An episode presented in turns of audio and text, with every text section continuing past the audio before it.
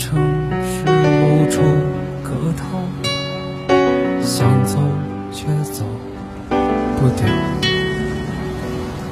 不记得上次是谁给的拥抱，想不起忘了也好。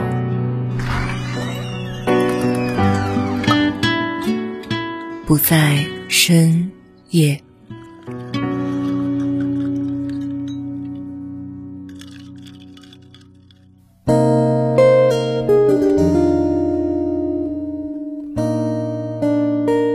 在深夜，欢迎光临，我是秋晚。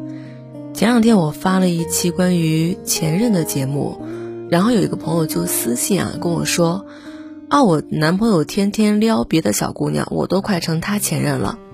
紧接着他又私信了我一大堆之前他们相处的细节，问我怎么样才能让他们这段感情能更加的好。她跟男朋友呢在一起快三年了。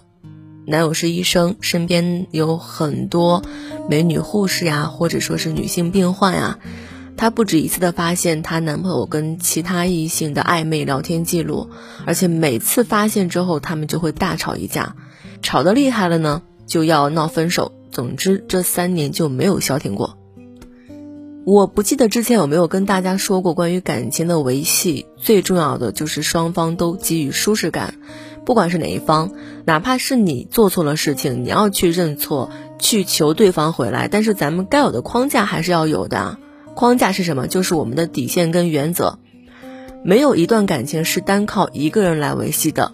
大家应该都听过那句话吧？感情是双向奔赴的，对吧？我之前碰到过很多人，他们都是无条件的对男生好，结果人家男生要分手。自己就着急了，觉得哎，我哪哪都周到，他为啥要跟我分手啊？你知道吗？就是因为你太好了，人家说什么你就是什么，所以才会成为被欺负的那一个呀。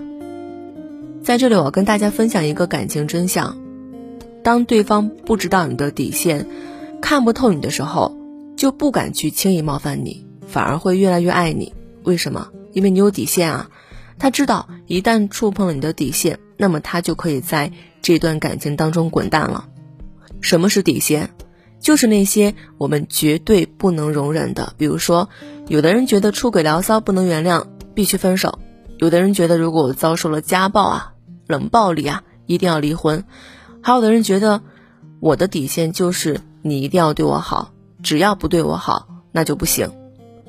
所以我们为什么要在感情当中设置底线呢？我前面讲的例子就是一个最明显的原因。如果你的另一半跟异性频繁接触，两个人经常因为这件事情吵架而闹分手，但是呢，却没有从根本上去解决这个边界感的问题。女生就是没有让男朋友知道自己的底线在哪里，如果对方触犯了，会受到什么样的惩罚，每次都是不了了之，人家才会屡教屡犯嘛，所以关系才会一直处于不稳定的状态。来，我给大家提几个问题，大家听一听，是不是很耳熟？我跟他只是普通朋友，你不会生气吧？哪个男人不出轨啊？你看我身边哥们儿都这样，日子不照样过啊？我又没做什么出格的事情，不要那么小心眼儿好不好？我就问你熟不熟悉？为什么男生经常会这么说呢？这是一种试探啊！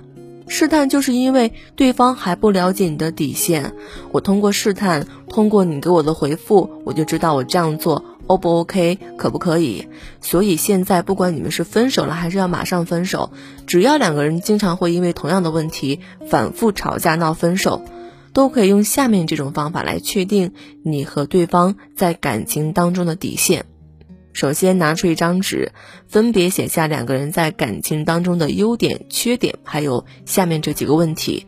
第一个，感情中出现什么问题是你自己不能接受的？第二个。对方有多次强调过你的哪些缺点？第三个，两个人是否经常因为同样的事情吵架闹矛盾？最后一个，面对容易吵架的事情，双方在乎的点分别是什么？通过这样一些问题，我们来弄清楚自己在关系中在意的，还有对方在意的，对于这段关系有一个非常清晰的认识，才能为后续的相处打好基础。而且在知道了底线之后，我们才可以立规矩，精准的去告诉对方我是有底线的，不仅如此，我们还要及时的去了解对方的底线，不要踩人家的雷。那如果对方总是撩别的妹子，边界感不清晰，该怎么办呢？很简单，告诉他我是不会轻易原谅你的。我们要把我们的态度亮出来，让对方知道这些行为是越界的，同时还要做出惩罚。惩罚力度呢，要根据事情的严重程度，还有对方的痛点来做。比如说，如果对方很粘人，他是一个粘人型的男朋友，那你就可以讲我要多久不跟你见面，一周、两周，甚至更长时间。其实呢，主要的目的就在于我们要让他明白，触及底线的代价是需要费很大的力气才能重归于好的，这样对方才会长记性啊，以后你们的感情才不会因为同样的矛盾而再次分手啊。当然，边界感这个事儿啊，肯定不能只要求一方去遵守的，因为感情里面不能双标。关于对方在乎的地方，我们自己也要遵守，因为感情的维护是需要两个人共同努力的。我们要以独立之心做合群之事。我讲我遇见过的每一个平凡人的故事，也许听完他们的故事，你就不会觉得自己是一个人了。我正在搭建一个可以让你畅所欲言的空间，在里面随时随地。把你的情绪抒发出来。如果你也想进入这一空间，可以添加我的微信秋晚零三，不在深夜声音酒吧贩卖酒水，也回收情绪。你好，欢迎光临。Música